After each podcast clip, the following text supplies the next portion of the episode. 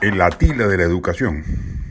¿Qué se hace cuando un ministro como el de Educación, Carlos Gallardo, lanza un lamentable comunicado respaldando en la práctica el golpe institucional que se ha perpetrado contra la SUNEDU y la reforma universitaria en la Comisión de Educación del Congreso, mientras su jefa, la Premier Mirta Vázquez, señala que el gobierno respalda dicha reforma? ¿Con qué autoridad moral el ministro de Economía pide delegación de facultades legislativas y señala explícitamente que gran parte de los recursos que se obtendrían irán al sector educación? Si vemos al titular del pliego tirándose abajo la reforma magisterial, una de las más importantes efectuadas en los últimos años en el país, consagrando así la mediocridad en el sector. Corre intensamente el rumor de que sobrevendría un cambio de gabinete en los próximos días. No se sabe si inclusive de la Premier o solo de algunos ministros. Sea cual fuere el escenario, lo cierto es que el ministro de Educación no puede seguir un día más en el cargo que ocupa.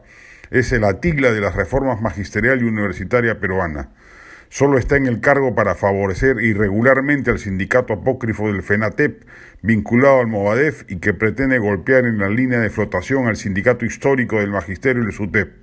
Ese es su principal propósito, pero en el camino está destrozando el sector.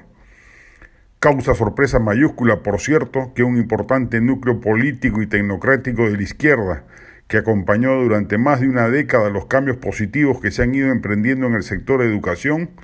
guarde sepulcral silencio respecto de los desmanes de este gobierno en el mismo, desplegando una contrarreforma de tal envergadura que ni siquiera la ultraderecha se atrevió a plantear entre sus propuestas. Causa igual o mayor sorpresa que el Congreso, mayoritariamente opositor, no haya procedido ya a censurar a un ministro que carece de las condiciones mínimas para ejercer el cargo y lo que es más grave, que muchos de sus miembros, al menos de la Comisión de Educación, ojalá que en el Pleno ello varíe,